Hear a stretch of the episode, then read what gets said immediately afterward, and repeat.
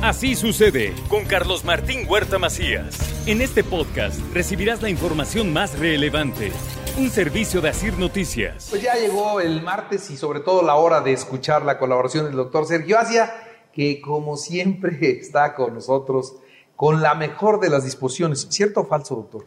Estamos aquí como cada martes, Carlitos, muy a gusto, muy, muy a la orden de todos y platicando de temas agradables. ¿Agradable? Sí. ¿De qué? Pues de qué va a hablar. Hoy, hoy vamos a hablar de lo que nos espera con el cambio climático. Cosas bonitas. Ahora que Buenas. el doctor Beltrán no cree en el cambio climático, El doctor Beltrán no cree en nada, ¿no? ni en nadie. Sí, en nadie. Está mal eso, ¿no? Así no se puede ser feliz. Bueno, a ver, ¿qué trae hoy, doctor? Yo creo en mi esposa, yo creo en cosas así, aunque me diga lo que me diga, pues sí, le creo. ¿Quién Está no? bien, está bien, está bien. ¿Quién no? ¿Por qué no le voy a creer? Pues mira, en el último siglo, la, la temperatura de la, de la Tierra ha aumentado cerca de un grado. Eso ha afectado, ya lo sabemos, terriblemente el ecosistema. Los microorganismos, los- las bacterias, los parásitos, los hongos, los virus, requieren para su supervivencia como buenos seres vivos de determinadas condiciones eh, ambientales. Y si esas condiciones cambian, cambian, pues, cambia su patogenicidad, o sea, su forma de, de, producir enfermedades, cambia su distribución, cambia su, su- la manera como, como va, cómo nos vamos a defender de ella, en fin, eh, estamos viviendo un cambio muy, muy importante, quizá gradual, pero debemos estar preparados para ello. Los cambios que, los riesgos climáticos que según el National Geographic fueron, fueron examinados, eh, son obviamente el aumento del nivel del mar, los cambios del uso del suelo, cada vez hay menos áreas boscosas, menos áreas selváticas, más áreas de cultivo, más áreas desérticas, más áreas húmedas, en fin, los, los terrenos están cambiando su, su- manera de, de- presentarse. La atmósfera también se calienta, el, el agua se está calentando, ma- mayor número de incendios forestales, las inundaciones, olas de calor, precipitaciones, tormentas, sequías, pues que todos los días tenemos ese, ese tipo, ese tipo de, de- noticias. Entonces, y conforme va aumentando el, el calentamiento global, van cambiando los riesgos. Por ejemplo, los especialistas eh, arguyen que son cuatro los riesgos que, a los que nos exponemos durante el, el- el cambio climático. Primero, los patógenos se acercan a las personas. ¿Recuerdan cómo se propagó el SIDA? Unos, eh, unos changuitos de África se los pasaron a los humanos y de los humanos se, se- hizo la epidemia. ¿Cómo, cómo fue el- la epidemia de, de COVID? Un, un- un ecosistema restringido, que es el selvático, y hicieron que lo- una especie se juntara con otra especie y favoreció la mutación de un virus que se aclimató perfectamente en la raza humana y nos expuso a un virus que no conocíamos. Es parte del cambio climático.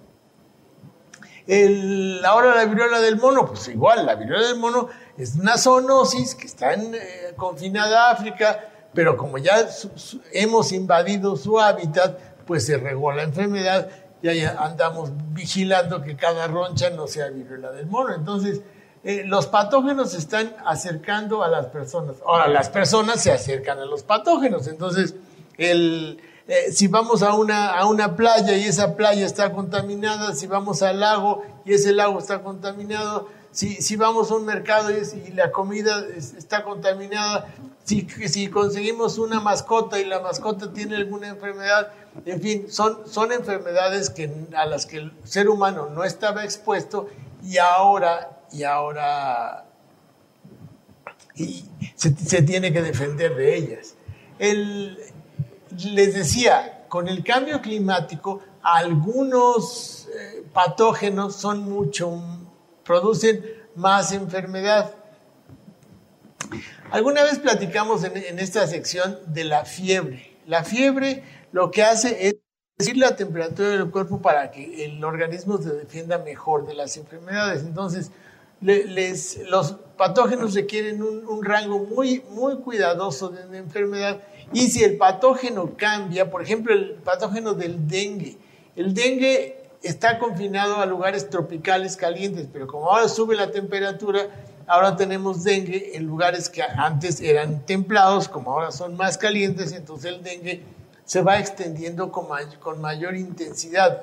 El patógeno cobra fuerza ante el aumento de temperatura y por último, el cuarto riesgo es que los organismos se empiezan a deteriorar. El, sistema inmunológico a temperaturas elevadas empieza a actuar diferente. ¿Quiénes, ¿Quiénes son los más expuestos? Como siempre, primero, primero los niños. Los niños tienen mayor riesgo de sufrir esta enfermedad porque tienen, eh, tienen mayor contacto con el medio ambiente y su sistema inmunológico es más primitivo. Los ancianos también por el calentamiento global se van a deshidratar, van a perder líquidos, van a perder capacidad inmunológica, van a tener más riesgo de, de morir. Las embarazadas. Y por último, la, los estratos socioeconómicos más desfavorecidos, como siempre, los pobres están menos preparados para el cambio climático. No, no, tienen suficiente ventilación, no tienen suficiente hidratación, no hay suficiente aporte de, de, agua en sus, en sus viviendas, su nutrición es inadecuada y el cambio climático va a afectar el, el, las cosechas y por supuesto vamos a tener una, una generación que va a tener mayor deficiencia tanto de agua como de nutrientes con la consecuente des, deficiencia inmunológica. Entonces, eh, bacterias más fuertes, virus más fuertes, medio ambiente más adverso y sistema inmunológico más débil, sobre todo en personas debilitadas. El, el pronóstico de la humanidad no es bueno. ¿Qué tenemos que hacer? Pues, evidentemente, tenemos que combatir el cambio climático, tenemos que producir energías más limpias, tenemos que evitar los gases de efecto invernadero, debemos aumentar las zonas boscosas a nuestro alrededor, planten árboles, ahorita que está lloviendo, planten un árbol, planten 10, planten 100. Sí, por favor, es muy importante que los niños, los, los escolares, incluso los adultos se dediquen a, a, a, cuidar el medio ambiente. Si no, pues no, no vamos a estar platicando de esto en los próximos 50 años porque nos vamos a extinguir. Y no necesitamos el aerolito. ¿eh? Muy bien. Doctor, muchas, muchas gracias. Pues arroba Sergio Asia, cualquier aclaración, ahí estamos. Y es responsabilidad de todos, la verdad, ¿no? Sí. O, o lo componemos entre todos o nos lleva el tren. Irresponsabilidad de todos. Nos va a llevar el tren Maya con las Sí. energías sucias. Exactamente. ¿No? Bueno, vean nada más. Sí. ¿Qué cosas estamos haciendo como país? Respetemos el medio ambiente. Muy bien, gracias, doctor. Arroba Sergio Asia, muchas gracias. Así sucede con Carlos Martín Huerta Macías. La información más relevante ahora en podcast. Sigue disfrutando de iHeartRadio.